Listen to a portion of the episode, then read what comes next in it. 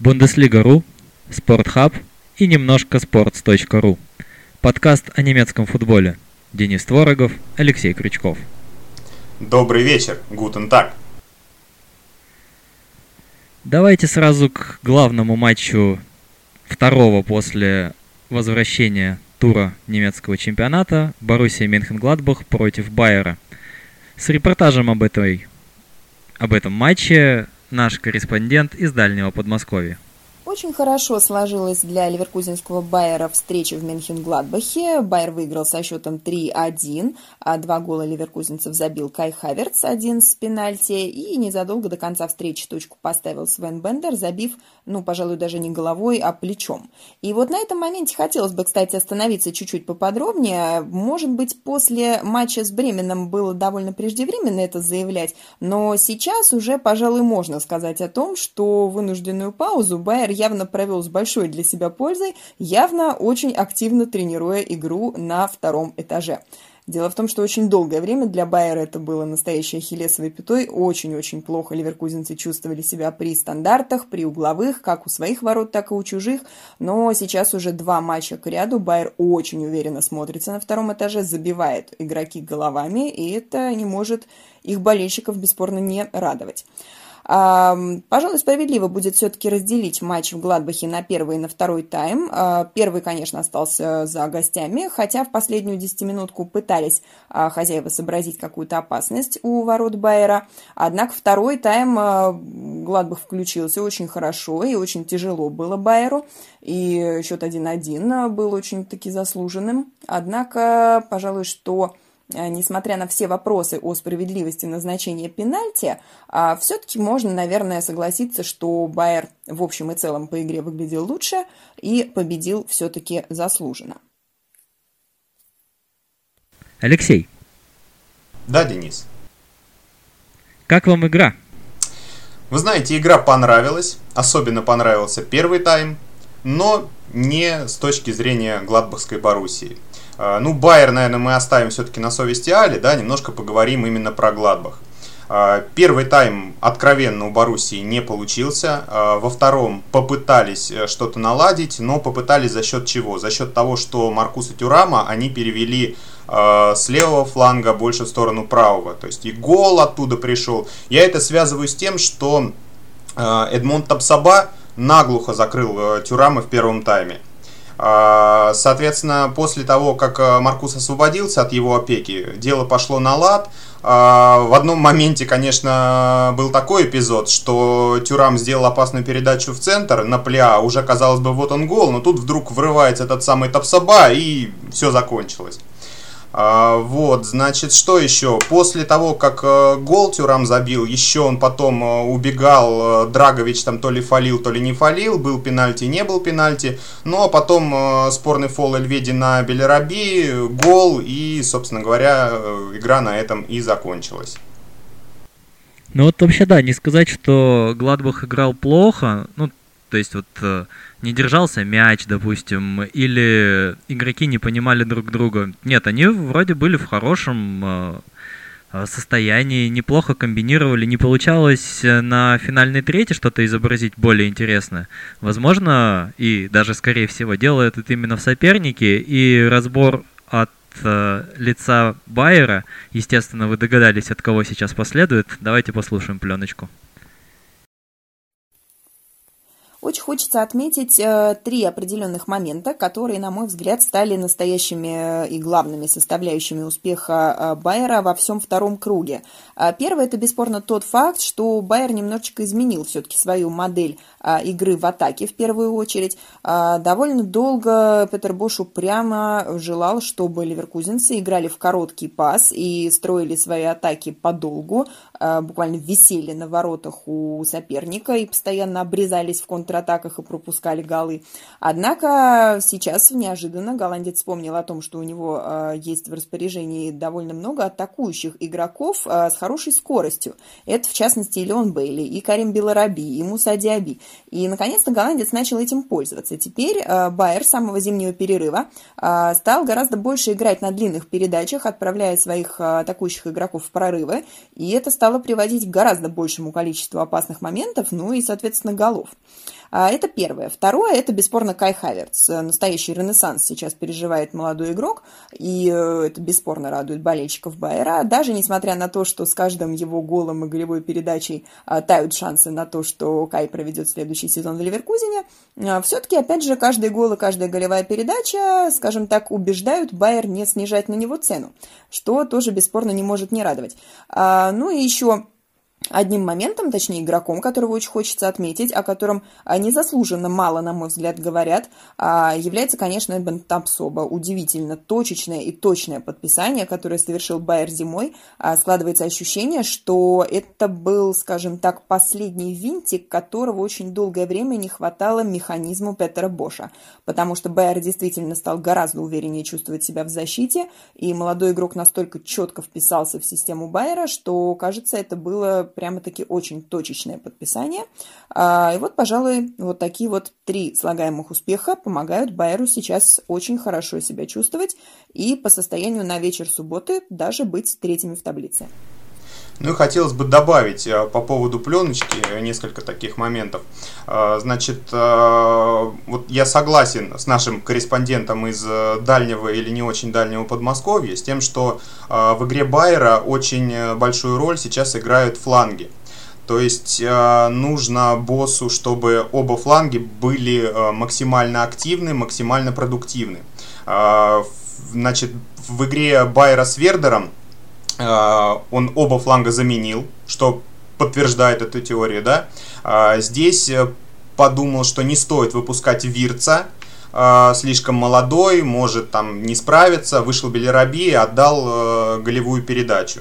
Вот, это первый момент. А еще у меня к тебе вопрос, Денис. Знаешь ли ты, кто связывает Златана Ибрагимовича и братьев Бендеров?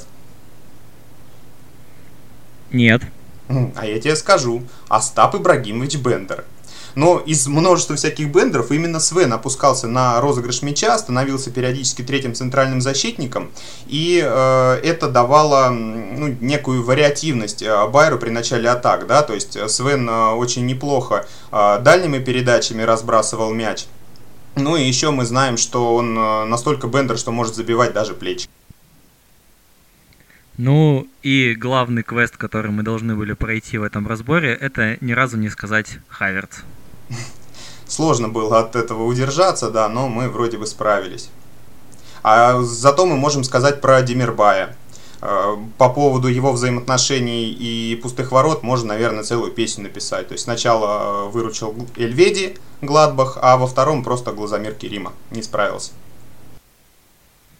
Ну и касательно обороны Байера еще хочется сказать, что вообще у босса основные проблемы-то именно сзади. И вот я вчера пытался высмотреть какую-то э, убийственно высокую линию обороны. У меня это не получалось. С одной стороны, может быть, у человека есть какая-то работа над собой и развитие. А, возможно, просто по ситуации уже не требовалось. Все-таки быстрый гол состоялся. И какие-то, может быть, чуть более осторожные настройки он воспроизвел. Но очень интересно, что будет дальше. И как себя проявит Байер в следующих матчах. Как мы знаем, стабильностью эта команда вообще никогда не отличалась, кроме очень редких случаев. Поэтому любая игра, даже ближайшая с Вольсбургом, это шанс на ошибку. Да, согласен. Будем наблюдать. Ну, перейдем, наверное, к матчу Вольсбурга с Боруссией, да. А, Волки строили оборону гораздо лучше, чем Шальки неделю назад. А, Гинчик был неплох в прессинге, до отбора мяча дело не доходило, но Даниэль хотя бы мешал быстро развернуть атаку. А, Вольсбург пытался использовать свои сильные стороны, то есть э, сгрузить мяч на фланге и оттуда запускать э, кроссы в сторону Векхерста. На прошлой неделе Векхерста не было, гол оттуда забил Штефан, но сейчас э, голландец был там, где нужно. А, у Боруссии первый гол, по сути, снова сделал Бранд. Сначала он опустился в центр для розыгрыша мяча, а в следующей фазе атаки, находясь у самой бровки, одним касанием разрезал пространство для Шрафа Хакими. Ну а далее уже Азар и Герреру завершили комбинацию. А, после перерыва вместо Хумельса в центр обороны вышел Эмраджан, у Волков сразу же появился шанс, Жан выдвинулся далеко вперед, проиграл борьбу, а, в его зону последовала передача, но Штефан не смог переиграть Бюрки. Потом а, у того же Штефана еще был момент, когда он бил издали, но швейцарский голкипер снова на месте был. Баруси в атаке не делал примерно ничего. А, возможно, старалась сэкономить силы для Дер Классикер, но на 78-й минуте удалось выйти за барон через пас. А, Санчо обыграл оппонента, а Хакими забил. Интересный момент, да, что а, в двух последних играх, получается, у Герейру сколько у нас, три мяча, и у Хакими вот еще один. То есть четыре мяча на счету латералей. Классный результат, как считаешь? Ну, конечно, неплохой, но, учитывая схему Дортмунда, который с тремя центральными выходит, все-таки для фланговых игроков получается э, задачи в атаке, естественно, повышенные в этом случае, они чуть больше включаются, плюс ребята скоростные, быстрые могут себе позволить отработать на обоих концах поля. Вот они отрабатывают на благо себе, команде, болельщикам и интриги в чемпионате. Мне вот э, чуть менее так скажем, хайповые вещи запали в душу на этой неделе. Это в первую очередь, конечно, феерическое очередное выступление Шуберта, который ну, скажем так, э, вот мы уже немного прошлись по нему в прошлый раз, и в этот раз э, относился я уже чуть-чуть более предвзято и, так скажем, с небольшой долей глума. Ну, первый гол со штрафного еще как-то можно привязать к тому, что он э, не допрыгнул Второй гол, он вообще не прыгал, но там как бы прыгай, не прыгай, все равно бы ты пропустил. А третий, когда идет выход один на один, ну, ну мог бы спасти человек. Ну, возможно, мог бы. Не спас, и вешать на него всю вину не хочется. С другой стороны, вроде и неделю назад говорили, и сейчас получается, что фигура вратаря для Шальки сейчас не получается той, которая при не получающейся как следует игре может чуть-чуть подтащить. Ну да, ну я бы хотел отметить, что Эдуард Левин, как истинный русский хакер, да, справился со всеми этими немецкими антивирусами. А, вернее, антивирус Шубер должен был сработать, но нет. И немецкие режиссеры такие суровые, что Нюбеле ну, никак не хотели показывать, хотя, казалось бы, игра вот этих планов вполне могла бы помочь. Ну а Шуберту можно пожелать найти работу в Сарарке, например или хотя бы в Новокузнецком Металлурге. А еще интересно проявляет себя Герта, у которой по итогам первых двух матчей э, красивые 7-0 по разнице забитых и пропущенных, уверенная победа в дерби и ближайший матч против Лейпцига. А, да, берлинское дерби удалось. Ну, как удалось? То есть был достаточно унылый первый тайм. А, по понятным причинам обе команды предпочитают всем этим вашим тикитакам а, лонгболы. Игру поменял просто овер качественный кросс Марвина Платтенхарда на Ибишевича. Боснеец свои 89 во второй игре к ряду забивает, но только прям заряжается энергией. Унион тут же без зуба абсолютно разыграл мяч в центре поля, перехват, и тот же самый Ибишевич выводит Лукибаки один на один с Гикевичем. 2-0, потом э, Куньи забил тоже во второй игре подряд, э, на чем что голевая, можно не спрашивать, да. Э, вторую голевую оформил и Платтенхардт с углового на Боята.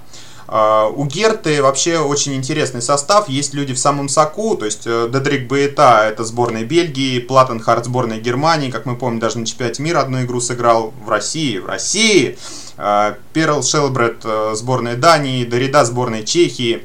А, есть ряд игроков э, с неплохим потенциалом, которые еще будут прогрессировать. Это Луки Бакио, Торунарига, Кунья, Дил Росун, Э, Самарджич, ему 18 лет, и, кстати, интересно, любит ли он самарский пивзавод, например. Э, вот. Э, Марка Груича вообще хотел заполучить лучший клуб планеты Земля. Как ты понимаешь, это я про ЦСКА. Но он почему-то по непонятным причинам выбрал Герту. Купили вот Пионтека, но из-за Бишевича сыпался не только песок, но и забитые мячи. Люка Тюзак... Я думал, мы сумеем пройти еще один квест и не упомянуть Пентаков в Герте, но ты провалил задачу. Провал, провал операции, да, но я немного закончу еще, а, то есть о трансферах грядущих, да, то есть Люка Тюзар должен прийти из Леона, а главный в переходе в Герту заинтересован сам Лори Скариус это вообще глобальное событие, но кроме шуток, а, действительно, наверное, позиция вратаря одна из самых слабых. А, Руна Ерштайн а, звезд с неба не хватает, хотя мы помним, конечно, что долгие годы позиция в Герте была закреплена за известным вратарем в кожаных штанах, да, Габор Кирай. Вот, но тем не менее есть деньги, почему бы не поменять на более молодого и вратаря уровня полуфинала Лиги Чемпионов. А, на Еврокубке им замахнуться сложновато, играть э, с Лейпцигом, Дортмундом, Байером, Гладбахом, а, но в качестве грозы авторитетов Герта может э, вполне сгодиться. И Еврокубки на следующий сезон это уже поставлена перед э, Бруно Лободией задача. А, кстати, к тебе вопрос. Лободиев физрук? Да. А про вратарей Герты, ну, знаешь, такой момент, хотя бы Ярштайн не пропускает каждый матч два гола с центра поля, как некоторые ребята, которые за Герта выступали, уже неплохо. Soгласен. Ну, еще что можем отметить? У нас э, были две игры. У нас вот вообще на самом деле очень интересный для нас факт того, что футбол вернулся. Мы очень рады его смотреть, поэтому вываливаем на вас некоторым вроде текстовый обзор, вы уж нас простите. Давай немного в таблицу, наверное, посмотрим все-таки перед э, главным матчем, в котором Бавария сыграет с Боруссией. Пусть на выезде, но сейчас это не имеет решающего значения, и получается, что немного нивелируется, да, тот факт, что игра будет в Дортмунде. Расстояние осталось 4 очка, плюс еще на расстоянии одной победы от Дортмунда у нас идет Пелетон, Лейпциг, Гладбах и Байер. Получается что? Получается, что если Бавария выигрывает в этом матче, то чемпионскую гонку мы, в принципе, хороним. Возражений, наверное, не будет, да, по этому соображению? Абсолютно. А вот если выигрывает Дортмунд, то тогда мы смотрим, где еще может потерять очки Бавария. А Бавария может еще потерять очки, пожалуй, с Байером, Гладбахом. Вольсбург все же, наверное, не будем рассматривать в этом качестве. А веришь ли Мне ты, кажется... что Бавария потеряет 9 э, очков э, до конца чемпионата? Ну, тут такой факт, что если игра Баварии останется такой, какая она нам кажется сейчас, то теоретически, конечно, нет. Ну, вот где бы им еще потерять столько очков? Понятно, что вот этот промежуток э, в игре с Айнтрахтом, когда они пропустили два гола, показывает, что теоретически какие-то куски, фрагменты не очень хорошей игры могут быть. Но с другой стороны, они ведь и забили 5. Так что на эти куски, скорее всего, найдется противоядие. И поэтому искать э, какие-то шансы для команд второй половины таблицы сейчас будет очень проблематично, тем более и болельщик не поможет, и действительно для Баварии ситуация, когда все нивелировалось, э, и все матчи, оказываются, больше решаются именно на мастерстве. Ну, конечно, у них тут еще большее преимущество, чем было до рестарта сезона. Ну, знаешь, по поводу других матчей, конечно, можно всякое говорить. То есть, вот даже в игре с Айнтрактом, э, если бы оборона а Орлов не постелила красную дорожку Альфонсо Дэвису, когда четвертый мяч забивался, кто знает, чем бы этот конкурс веселых историй журнал Яралаш вообще закончился. Там потом э, была пятка Андре Силвы. Это, ну, не дриблинг Арбелоу, но не рядовое событие. А там 3-3 и как знать, как знать. Вот. Но все же вряд ли, да, больше, чем на 9 очков стоит рассчитывать. По мне вообще максимум 6. То есть, ну, если мы с тобой уже сказали, если э, Дортмунд Бавария обыгрывает, то точно все. Если же нет, то потом, ну, может быть, Байер либо Гладбах э, сумеет добыть победу. Ну, то есть, если мы э, рассчитываем на 6 очков, то у нас уже выбывают из чемпионской гонки автоматически Байер Гладбах, у которых сейчас 8,9 баллов, да, а у Лейпцига 7 очков, хороший календарь и личка с Дортмундом. Но вот в то, что Лейпциг э, сумеет справиться с Боруссией у меня, ну, это вполне реалистичный вариант, а вот то, что все, они все остальное соберут, несмотря на то, как они с Майнцем справляются, ну, все же не совсем в это верится. А, вот, в это поэтому, совсем не верится. Я бы даже чуть-чуть поменял стандарт. Э, поменял чуть-чуть в э, твоей фразе слова «совсем не верится». Но в ближайшем туре, если мы смотрим для уплотнения интриги, как мы сказали уже, у Лейпцига игра с Гертой, тут сразу же не гарантировано 3 очка с учетом того, как сейчас играет Герта. У Байера с Вольсбургом игра, тут э, тоже ситуация немного... Вообще-то Вольсбург шестой сейчас. Пусть он и проиграл, но преследователи тоже не, не шибко-то собрали очков, и он остался шестым. А Байер, как мы уже говорили, ошибиться всегда готов. А у Гладбаха игра с Вердером. Казалось бы, дармовые три очка, но Вердер в этом туре показал, что сдаваться еще не намерен. Поэтому не удивлюсь, если э, все э, вся эта тройка наберет э, по 3 очка. Но, с другой стороны, вот ты удивишься, если они на троих там наберут всего 2 очка. Ну, мне кажется, что то, что по поводу борьбы за зону Лиги Чемпионов, э, у Лейпцига календарь полегче, чем э, у Байера и Гладбаха, допустим. А здесь есть Дортмунд да, нам сейчас, Баварии, знаешь, но нет на длинную Шальки. Нам сейчас на длинную строить это совсем не, не то. Нам ближайший тур нужен. Вот после ближайшего тура, тем более с такой центральной игрой, просто посмотреть на таблицу и, и какие будут результаты. Вот если они все выиграют и гарантированно приблизятся к, к, к первой двойке, это уже уплотнит таблицу и станет интересно. Живем, Но я говорю еще раз. Днем. Да, еще раз, это не, не тот факт, что они обязательно эти 9 очков на троих соберут. Мне кажется, там вполне мо- может оказаться так, что будет две ничьих, одно поражение среди них. И тогда никакого уплотнения таблицы у нас не будет, и все постепенно начнет э, расслаиваться, чего бы вот лично мне, например, не хотелось. Но, знаешь, мы с тобой сейчас рассуждаем с точки зрения математики и цифр. А еще интересный вопрос не то, сумеет ли обыграть Дортмунд Баварию, а то, за счет чего он мог бы суметь обыграть сейчас Баварию. Как мы еще раз э, говорили, кое-какие шероховатости в обороне у Баварии есть, и с этой точки зрения атака Дортмунда может справиться. Но вот сможет ли защита Дортмунда сдержать атаку Баварии? Мюллер сейчас вообще же в звериной форме какой-то находится. А, Мюллер в отличной форме. Возможно, все-таки Дортмунд не будет экспериментировать и оставит пару опорников Дауд Дилейни, которые больше настроены именно на оборону, и попробует вот это умение Мюллера выбирать пространство, э, попробует как-то с этим справиться. Ну, это будет действительно сложно. Э, у Баварии, знаешь, еще какие моменты есть? То есть, э, допустим, неделю назад очень изменилась игра в Берлине, когда вышел Коман. То есть Мюллер окончательно ушел на позицию под нападающим, и Коман вот эти переводы туда на левый фланг, то есть и слева, и справа опасность была. Как будет здесь? Ну, сложный вопрос. А, Гнабри, ощущение, что он вообще гонится за мной в плане веса. А, ему будет очень сложно справиться с этим вызовом, но парень упертый, так что как знать, как знать. Вот. А Коман, ну, не чемоданное, конечно, настроение, но, допустим, мне абсолютно не понравилось, как он сыграл с Айнтрахтом.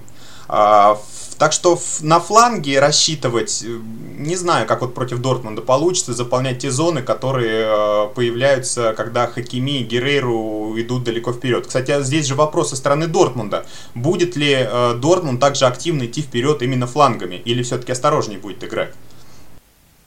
Ну, вообще, Фавор обычно немного перестраховывается в сложной ситуации и может сказать ребятам быть чуть поаккуратней. А что он потеряет?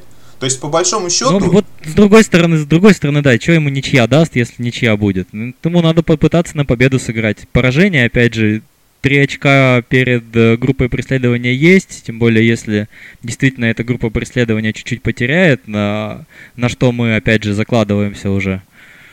Не, не то чтобы это сто процентов, повторюсь уже в третий раз, но очень может быть, что это будет. А второе или четвертое место занимать сейчас разницы нет, а если из преследователей хотя бы кто-то кто один просыпется, уже получится, что результат с Лигой Чемпионов по итогам сезона получается. Да, я бы рисковал, вот я бы рисковал, конечно, попытался выиграть, попытался как-то заставить Баварию нервничать. Ну, если уж хоть что-то ты можешь попытаться сделать, так это выигрывать каждый матч, чтобы они нервничали не факт, что они начнут это делать, потому что команда-то опытная. Но все-таки тренер работает первый сезон, мало ли там что. Это как хорошо, когда все катит, и когда ты догонял. А как окажется, когда ты вдруг вот раз и проиграл, а конкурент продолжает выигрывать. Ну, посмотрим. Я давай, бы... дадим слово еще, давай дадим слово все-таки Але еще для того, чтобы закрыть эту тему, и уже перейдем к философским рассуждениям. Для меня предстоящий Дерклассикер любопытен в первую очередь с точки зрения того, а, чего именно от этого матча будет хотеть Дортмунд. А, дело в том, что если мы посмотрим в сторону Мюнхена, мы поймем, что там, в общем-то, все хорошо. А, да, возможно, игра пока не на 100% идеальная, но, с одной стороны, все-таки была достаточно долгая пауза. А, с той же самой стороны, Бавария пока играла только с теми соперниками, которые не требовали от мюнхенцев выкладываться на 100%. И, в общем-то, в Баварии все хорошо, в том числе и с точки зрения таблицы. Отрыв от Дортмунда пусть и не самый громадный, но даже если Бавария вдруг в Дортмунде проиграет, первое место она не потеряет. Это тоже позволяет Баварии чувствовать себя очень уверенно. А вот с другой стороны Дортмунд. Мы все помним, как э, год назад, ну даже больше года назад, э, выступил Люсьен Фавр после того, как Бавария возглавила таблицу, обойдя Дортмунд, причем на минуточку, обойдя даже не по очкам, а всего лишь по разнице забитых и пропущенных мячей. Мы все помним, как Люсьен Фавр тогда сказал, что чемпионская гонка завершена. Это породило очень большое количество вопросов и споров о том, насколько вообще логично держать э, в Дортмунде тренера, а, который так легко сдается в э, чемпионской гонке.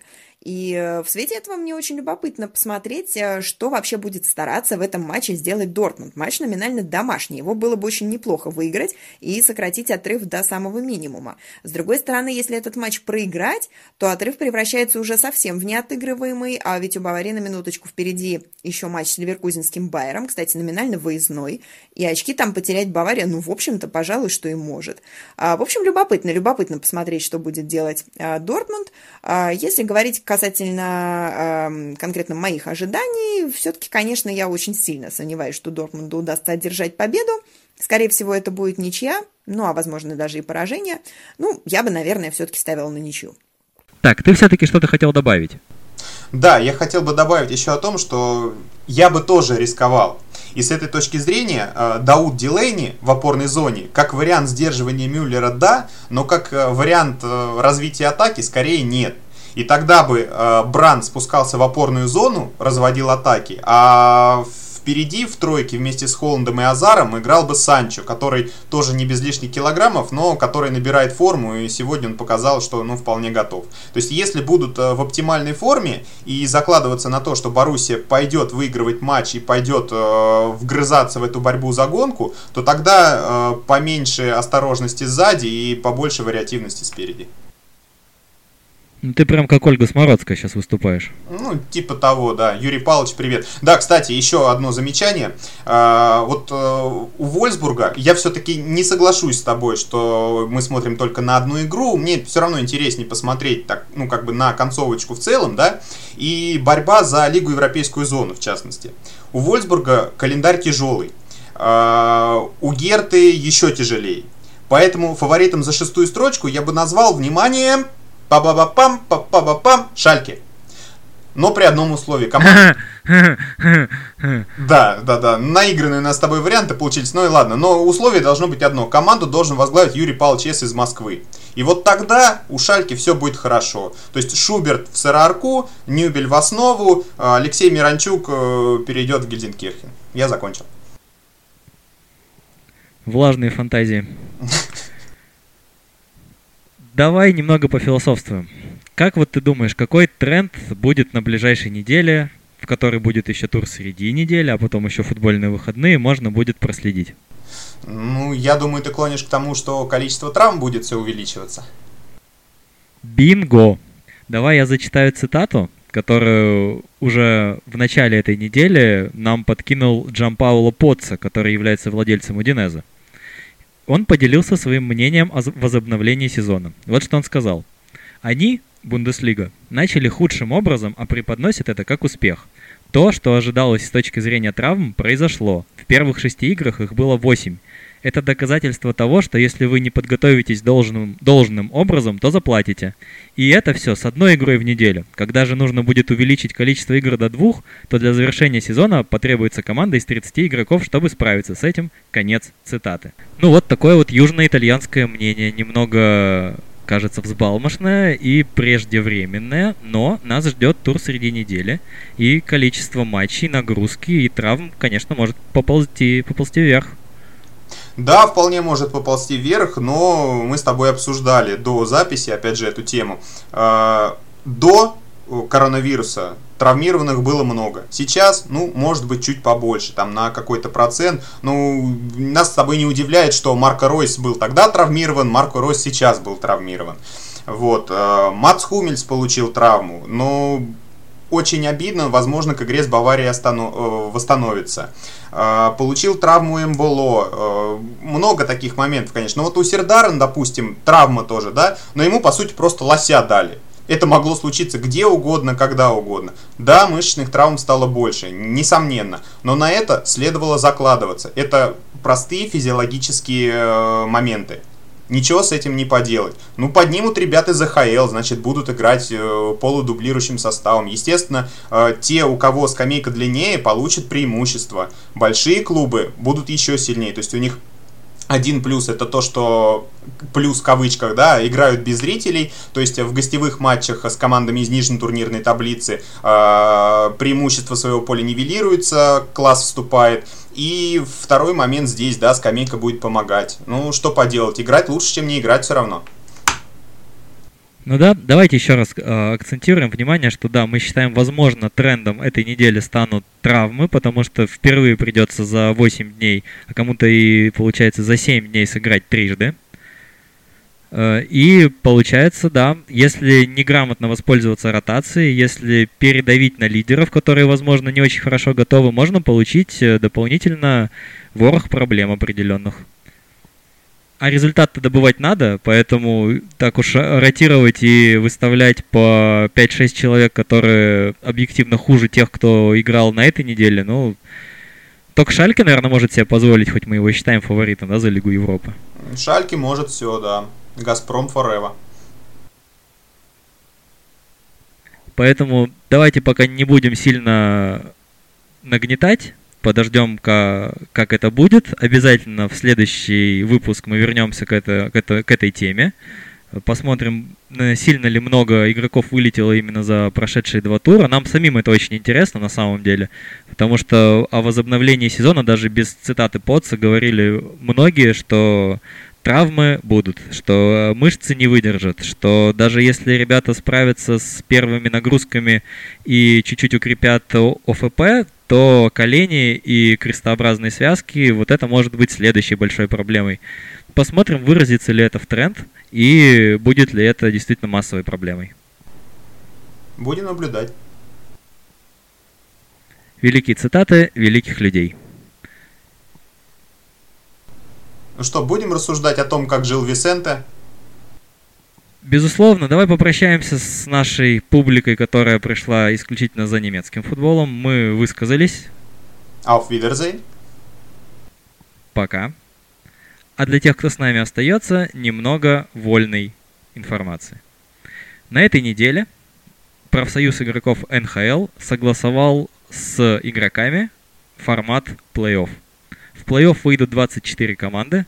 8 лучших попадут сразу в основной раунд, а команды с 9 по 24, ну и, и разделенные, естественно, в рамках своих конференций, сыграют некоторый предварительный раунд плей-офф, чтобы составить основную сетку.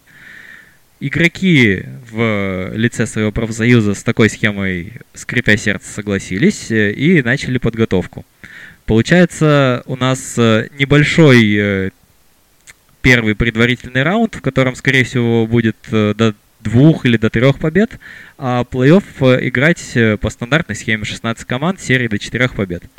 Основной вопрос, который у меня есть к этой схеме, Алексей, он в первую очередь, конечно, адресован тебе. Я напоминаю, что сегодня 1109 день от момента последней игры Эдмонтон Ойлерс в плей-офф. И в число 24 команд Эдмонтон точно попадет. Скажи мне, мы будем считать игру Эдмонтона в предварительном раунде тем, что матч в плей-офф для них состоялся? А ты знаешь, у меня здесь еще вопрос такой. А, Эдмонтон, во-первых, он сейчас четвертый на Западе по очкам. А, процент побед хуже, чем у Далласа, если считать э, победы в овертайме и по булитам. То есть, ну, видимо, все-таки не прокатит, да, и пятое место придется играть с Чикаго. А, во-первых, считаются ли победы в овертайме и булитом, когда процент высчитывается? Наверное, считается, да? Ну, табличку из ТСН, который я видел, там Эдмонтон был пятым и в предварительном раунде числился. Но насколько это официально, пока не могу сказать. Ну что ж, в любом случае меня успокоит лишь то, что Лос-Анджелес будет бороться лишь э, за кубок губернатора Калифорнии. Я подготовился, Денис. Я думаю, он его выиграет. Я думаю, он его выиграет. Ну, Сан-Хосе сейчас не тот, да. Ну, туда Мельничук поехал, как, как не тот. Там еще Юртайкин зажигает. Так что, ну, ну, Лос-Анджелес... А, ну, ну, то есть ты говоришь о том, что финал Кубка Губернатора будет суровым? Безусловно. А если еще Барракуды подтянутся? Надо же четвертую команду, да, в э, кубок затянуть. Надо, надо, да. Ну, на этой славной ноте, наверное, будем да, завершать. Будем, но сначала ты выскажись все-таки про то, надо ли НХЛ продолжать играть. Конечно, стоит надо. Ли вообще это, стоит ли вообще этот летний хоккей чего-нибудь? Конечно, надо. Мы с тобой как э, всеядные контента потребители очень соскучились. А, если это не будет мешать, э, точнее, если это не будет вредить здоровью наших драгоценных хоккеистов, э, то, несомненно, доигрывать нужно. А, при этом, ну, если вернулся футбол, то в хоккее, по идее, вот этих всех коронавирусных моментов их меньше. То есть столкновений, понятно, больше, но там визоры хотя бы есть. И именно э, глаза которые сейчас говорят, что нужно носить очки, да, что очень слизистое это противное место, куда может попасть этот э, вирус, э, он, они хотя бы защищены визором. Поэтому, если будет благоприятная ситуация, не знаю, в Аризону они поедут, еще куда-то, и можно будет доиграть, то, конечно, нужно доигрывать, а мы все это будем смотреть, смотреть, еще раз смотреть.